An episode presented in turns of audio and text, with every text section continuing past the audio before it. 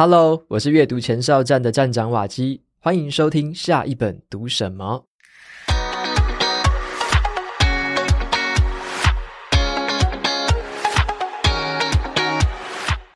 你会不会被资讯爆炸所苦？似乎啊，永远都追不上这个时代的脚步。想要找到思考跟创造的新方法，并且更有效地管理你的资讯生活吗？今天我要分享的这本书叫做《第二大脑》。就是教你如何利用数位笔记工具，打造一个更好的知识管理系统，让你可以更聪明的思考，更有智慧的生活。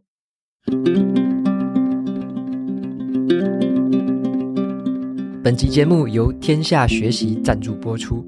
现今的社会里呢，专案计划在日常与工作当中无所不在，但是该如何好好的完成一项专案呢？以前呢、我在科技业当主管的时候，就常常与同事们一起完成多项专案。而专案呢、其实就是用有限的时间，集合多人的力量，共同协力合作，达成一个重要的目标。那我们要去解决问题，去思考策略，跟同事进行有效的沟通。如果我们单纯的是用线性思考的来做事情，很可能导致无效的行动，不但抓不到重点。有时候反而成了那种头痛医头、脚痛医脚的穷忙族。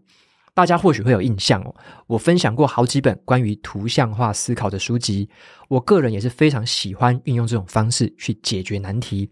那图像化思考其实就是系统思考的一环。而说到系统思考，就要向大家介绍这位薛乔仁老师。他不只是系统思考领域的翘楚哦，而且他连联合国跟 Nike 都找过他当顾问。他现在推出一堂课，叫做 MIT 系统思考力，让我们可以用少少的学费，从线上课程学到大大的学问哦。这堂课呢，会带我们深入了解系统思考，教我们该如何管理团队，并且搞懂关键人物最在意的点是什么，然后运用图像思考，找出问题的根源。透过这个实际的案例啊，课程会教我们突破这个业绩下滑的瓶颈，找到借力使力的这种成长策略，并且摆脱对手用那种低价策略的恶性竞争。那对于团队运作，它可以帮你解决这个内部绩效不理想的问题，以及呢资源分配不均所带来的内耗。最后呢，它会告诉你激励同仁重拾工作动力的方法。那好的问题解决能力，将是我们从同才之间胜出的重要关键。课程在八月十八号之前限时预购，低于七二折。结账的时候输入专属优惠码 “Waki 底线 MIT 三百”，就可以再折抵三百元。有兴趣的朋友，欢迎前往节目资讯栏参考看看哦。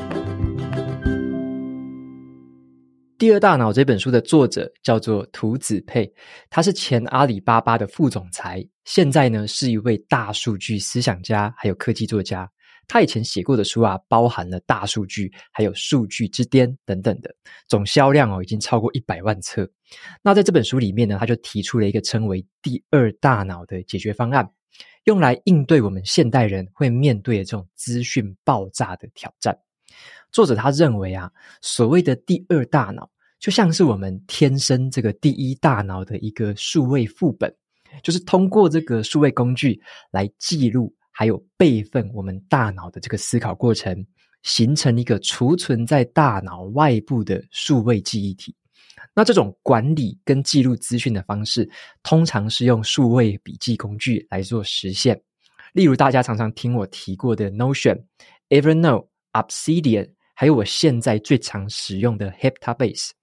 那在这本书里面呢，作者他就是用一款免费的笔记软体工具，叫做 Logseq。作为这个范例，那他介绍了一款第二大脑的这个实践方法。如果你本来就有在研究或者是使用相关的笔记工具，你想要有效的处理资讯，达成更好的思考，做出更聪明的决定的话，这本书呢就非常适合你来阅读。那我自己本身就身为这个笔记软体的重度使用者，这本书呢也带给我了一些不同的启发。好，首先我先来分享一下这本书的特色是什么。我认为啊，这本书的特色就是在于它的操作感非常的强。作者呢，一开始他用一些简短的篇幅介绍了一下这个第二大脑的重要性。他提到说啊，其实所有的技术哦，都像是人的一个延伸。例如说啊，望远镜就是我们眼睛的延伸，汽车就是双脚的延伸，那飞机的话，诶，它是一个翅膀的延伸。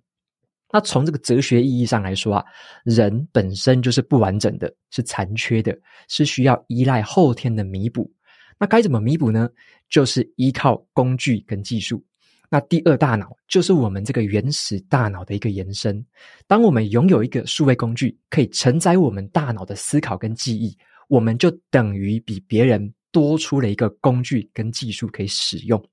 然后啊，作者他就把大脑跟笔记软体做了一个很有趣的类比，像是啊，一则笔记内容的一段话，可能是五十字到两百字的段落，在笔记软体里面就会被称作为一个区块，一个 block，就像是人类大脑的一个神经元一样，你可以把它当成是一个最小的知识的元素。那笔记软体里面的标签叫做 tag，这个标签就区分出了很多不同的主题还有状态。这个就像是人类大脑里面的突触，我们就可以想象成是神经元延伸出来的那些触角，这些触角又会连接到其他的神经元上面，这样呢，就像是在一个主题底下有很多很多的知识元素所组成的这个主题一样。接着啊，笔记软体里面的页面就很像是人类身体的这个反射区。那反射区负责的就是一些自动产生的反射动作，像是这个肚子饥饿的时候就会流口水，手被烫到的时候就会缩回来。那么笔记的页面里面，如果用标签来进行筛选的时候，就会看到特定的标签主题底下有哪一些已经写过的笔记区块。自动会产生在这些页面上，让我们一次性的可以浏览跟整理。所以啊，作者他就透过这个大脑跟笔记软体的类比，教我们怎样一步一步建立起每一个元素。书本里面呢，有大量的这个步骤还有范例来说明，尤其是对于 Logseq 这个笔记软体的使用者来说，就像是啊有人手把手带着你做笔记一样。而且这本书啊，还有一些比较难的部分哦，适合比较 hardcore 的这个使用者，像是啊，搜寻笔记的程式语法，还有筛选笔记之间关联性的这个关联图该怎么样做？那最后啊，这本书的操作方法，大部分哦，我认为啊，都适用于其他同类型的这个笔记软体。如果你正好烦恼着要怎么操作自己的笔记流程，你可以参考看看作者的方法。那么接下来要谈的是这本书给我的启发。好，首先第一个最重要的真的是记忆力吗？接下来我就来谈一下哦。第一个就是关于一些记忆力的迷思。作者就提到说，为什么我们平常啊看过啊听到这么多的资讯，却都记不起来呢？最主要的原因是因为啊，从我们有印象到我们认识、理解跟掌握。这条道路呢是非常的遥远的，也非常的崎岖。那许多人啊，不过就是在这边走走，然后在那里看看，走马看花的漫游者。那因为自己的懒散跟缺乏毅力，永远都停留在印象的附近，没有办法真正的抵达认识和掌握的程度。那根据这个啊科学研究哈、就指出，如果大脑牢牢的记住一个东西，他就必须对输入的资讯进行深入分析，透过这个关注新的资讯，并且以有意义的方式跟你自己旧的知识去把它连接起来。而当我们没有去注意一个想法或者是一个体验的时候，大脑的神经细胞就会在短短几秒钟之内失去一个兴奋的状态，记忆呢就会从脑海当中逃脱，只留下轻微的这样的印象而已。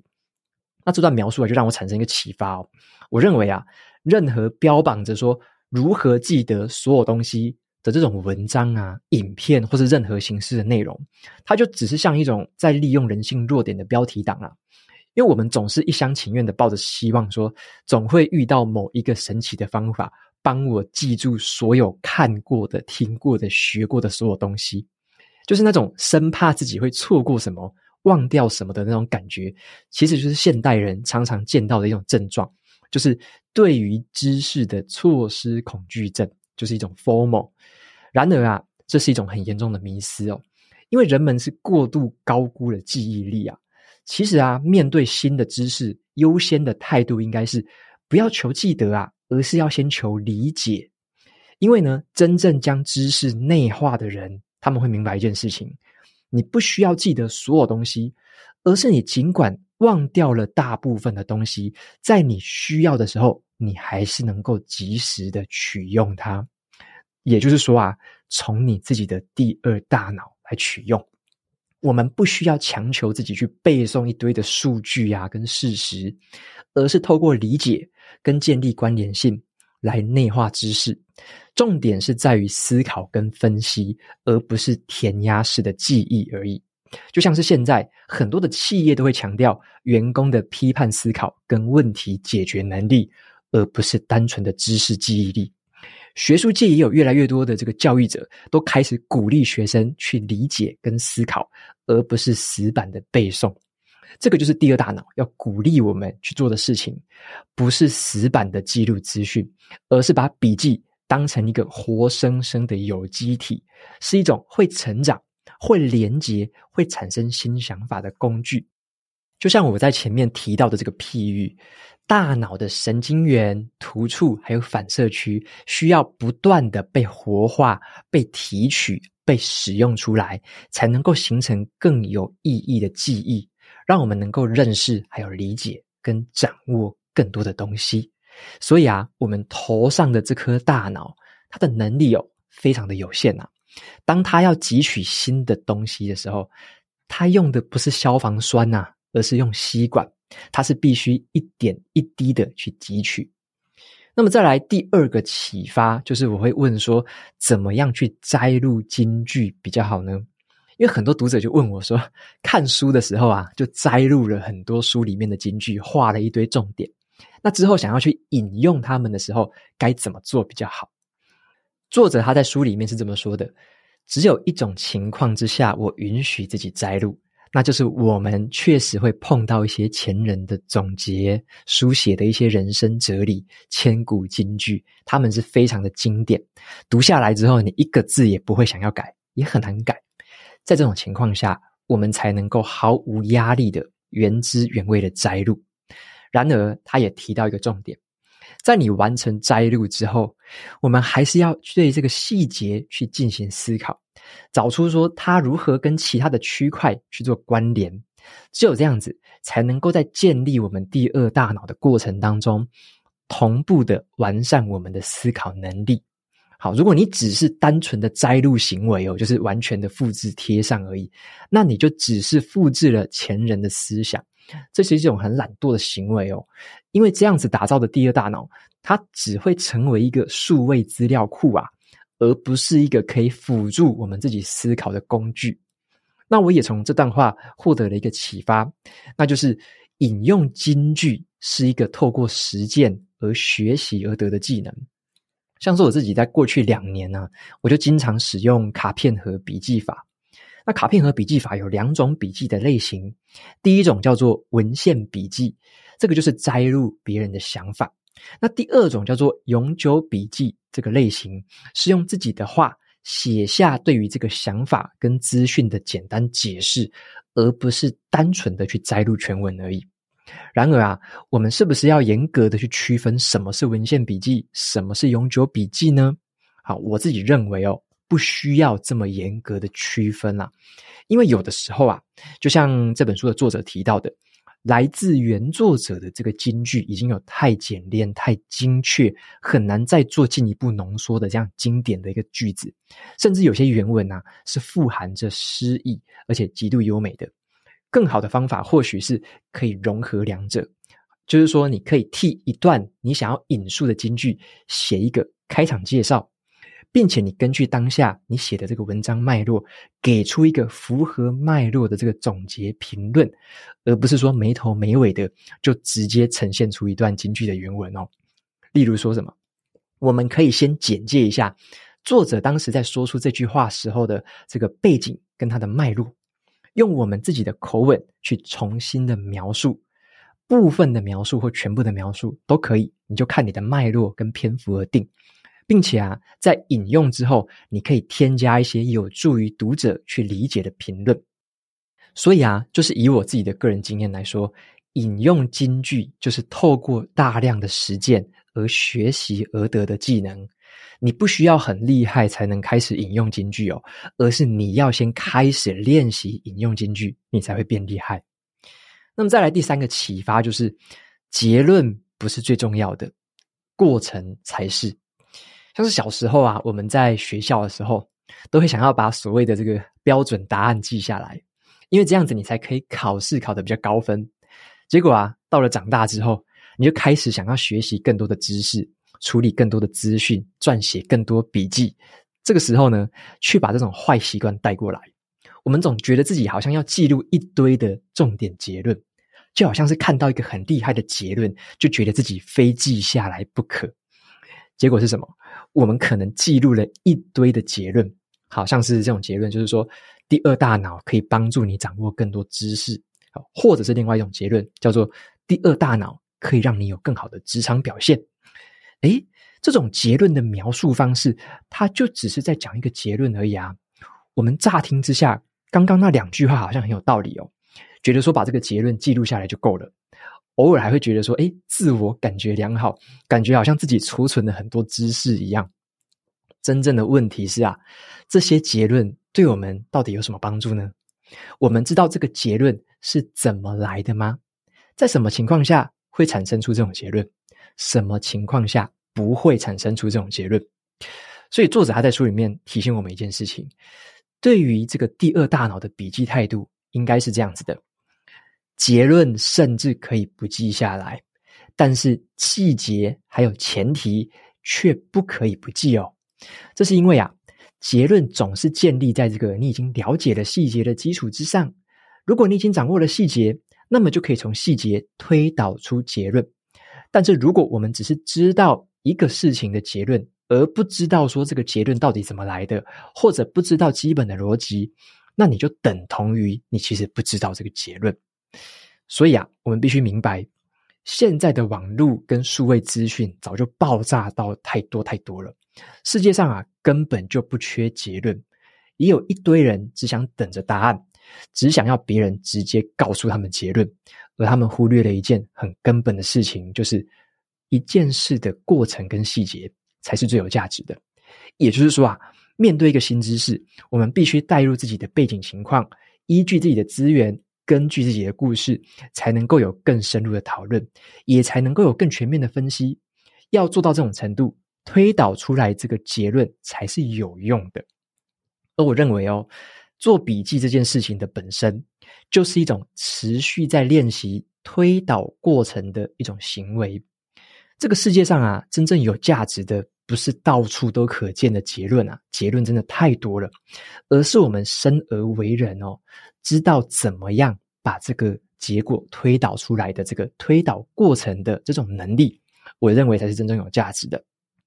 总结来说。我认为啊，《第二大脑》这本书是一本富含了这个原理还有操作方法的书。对于个人知识管理有兴趣的读者，你读起来会觉得特别的有意思。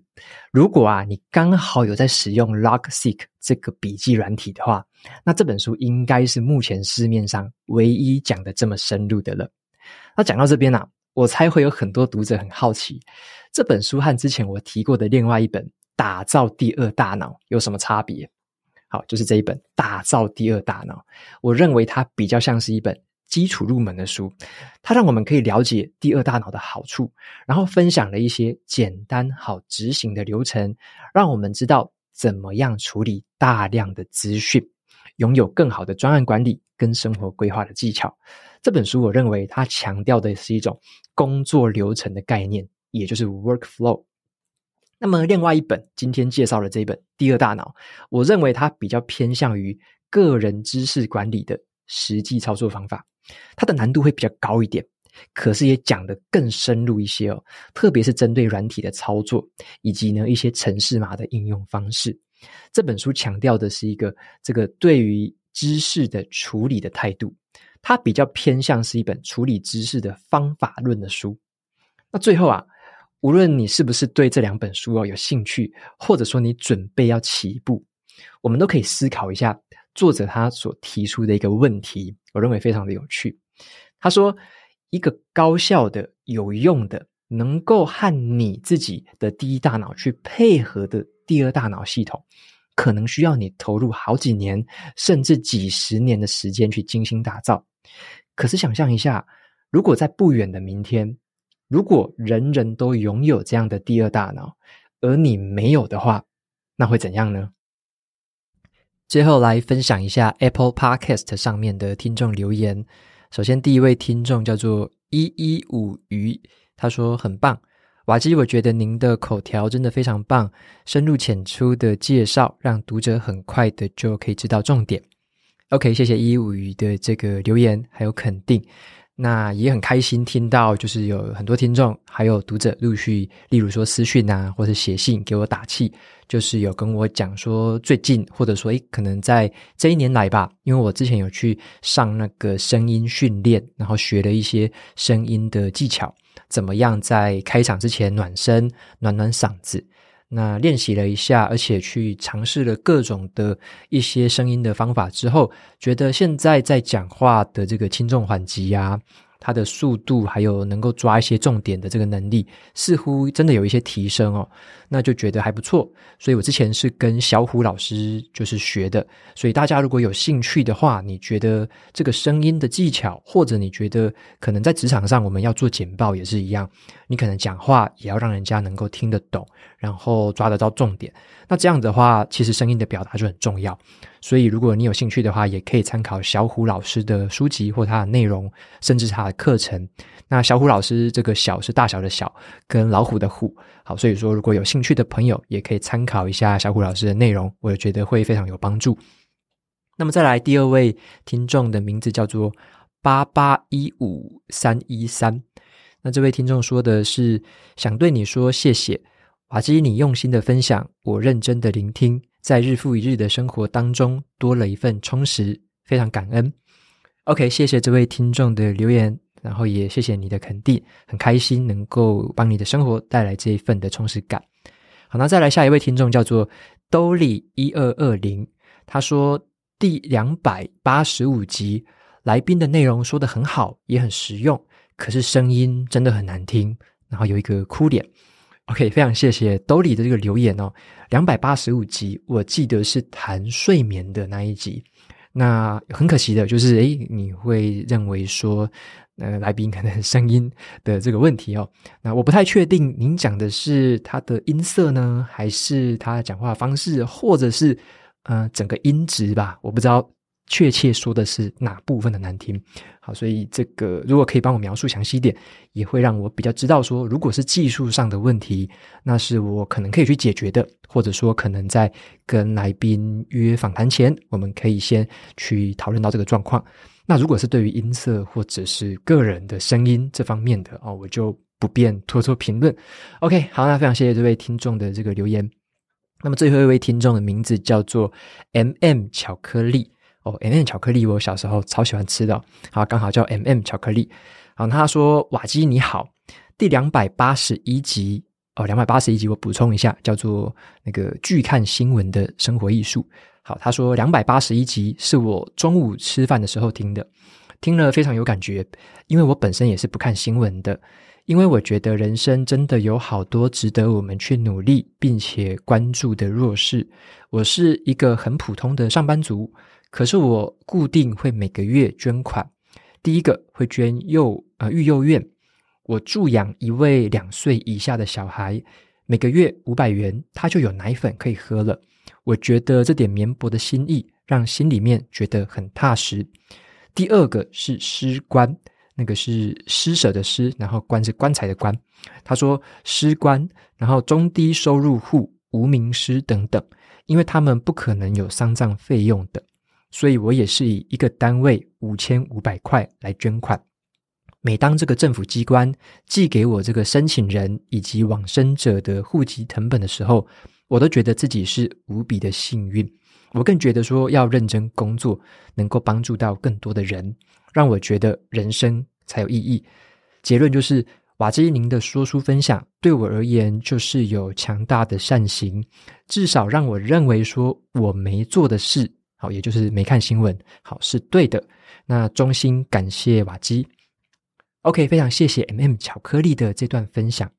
特别是提到说关于捐款这件事情哦，其实这个很小的一个我们自己很小的一个付出，就会对别人产生莫大的帮助。那无论是捐款，无论是一些行善的行为，甚至是一个微笑、一个点头，我觉得这个就是嗯很难去量化，或者说你很难说我每一件事情都要斤斤计较的这样子的一个行善的一个善举。就会对我们自己、对别人带来很大很大的帮助。那也很开心，呃，这位听众跟我们分享了这些不同的方法。那这也是我自己一开始想说，把这个阅读前哨站跟这个下一本读什么，只要是有书籍导购连接啊，导购到博客来，大家只要透过博客来购书，就会有一定的额度回馈到我的账户里。那我就在。开始创立这个品牌的第一天，就是想说把这样子的一个回馈金全部都捐给家福基金会啊，因为我自己从工作之后就是有认养家福基金会的小孩子，那最多的时候曾经认养三个，然后有时候就会每年去参加他们的见面会这样子，所以我对家福中心就是有这样的感情在啦，就是工作之后一直有这样的一个呃持续性。好，那到现在的话，我是转换成变成把我在经营部落格或 Podcast 这边，只要是透过书籍相关的这个导购收入，就是全额捐给他们。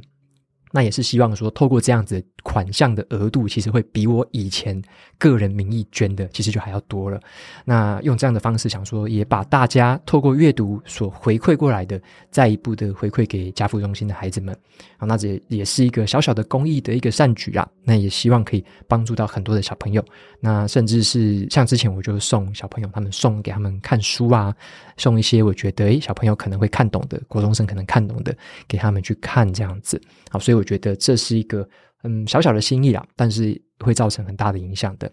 OK，那么两百八十一集这位听众提到的是拒看新闻的那个生活艺术啊，我觉得这本书就非常有意思。然后也有很多的读者就是跟听众听众在这个听完那一集之后，或看的那篇文章之后，就私讯给我，然后就会跟我分享说，对这个不看新闻真的是。做过最正确的决定不看不看那一种就是 有无聊的那种新闻啊，那种什么行车记录器啊，什么小吵小闹的，什么艺人八卦，什么绯闻，有的没有的五四三的，不看那些东西啊，因为看那些东西，其实你花的时间跟精力，那种怎么讲？嗯、它的好处跟它的坏处实在是太不均衡了，坏处远远的太多太多了。你把那些时间省下来，把那些心力去看更关注、更深入的话题，把简单的心力换成，就算是换成钱捐助出去，都比起我们单纯的关注新闻来得更有效许多。那很有趣的一点是，有很多朋友问说，如果我不看新闻，我怎么知道要捐助给哪些单位？或者说，我如果不看新闻，我怎么知道要捐给谁？捐到哪里？好，这个问题啊、其实就是有点鸡生蛋，蛋生鸡问题。你可能会觉得这样子，诶，好像无限循环，好像就是要看一点新闻才会知道要怎么捐。其实根本不是这样哦。当你有要做这样的行善，好，例如说这位听众分享的育幼院，还有他要捐的这个捐尸官这种东西，其实就是你只要知道一个大方向，你就可以找得到相关的机构，找得到相关的专门在做这件事情的公益团体。那你也可以去看一下历史记录啊，看一下一些深度报道，对于他们之前过去的一些这个分享跟记录是怎么样。透过这样子，你主动的去研究，主动的去了解，你就可以知道说哪些项目是值得你捐助的。那你说哪些地方需要你捐助？其实我认为这也不用太担心，因为这一些单位他们会知道。要把这些钱放去哪里？哪些地方最需要资源去运用？这些单位早就知道了，他们一定比新闻媒体还要知道。OK，所以这就是一个很吊诡的现象。新闻媒体会关注的就是那一些引人注目的、好有轰耸动新闻的、会吸引人家眼光的，他们只会分享这些。只要不会吸引人眼光的、没有精彩故事的，一律不会分享。好，你不会看到那种新闻的。如果新闻报那个东西，他隔天就被开除了。好，所以说不会有这种事情。但是呢，值得被报道跟值得被援助是完全不相干的啊。值得被援助的事情很多啊，但是值得被报道的事情，诶，没有这么多。好，所以有时候我们的资源还是要用对地方啊，捐助专业在做这些事情的公益团体，专门在做这些事情的可能救灾、可能援助团体，或者是一些基金会，就远远比你关注新闻才知道来的好多的啊。就是关注新闻是一个被动的，是一个落后的资讯来源。那你主动的去关心，主动的去研究，才是一个领先的指标啦。好，所以说简单分享一下这样的资讯给大家。那如果有兴趣的朋友，关于新闻的这个话题，也可以参考一下两百八十一集的节目。OK，那今天就先回答到这边，非常谢谢听众朋友们的留言跟分享。OK，那节目到这边就进到了尾声。如果你喜欢今天的内容，欢迎订阅下一本读什么，你也可以订阅我的免费电子报。每周收到最新的读书心得，还有好书金句，我们就下次见喽，拜拜。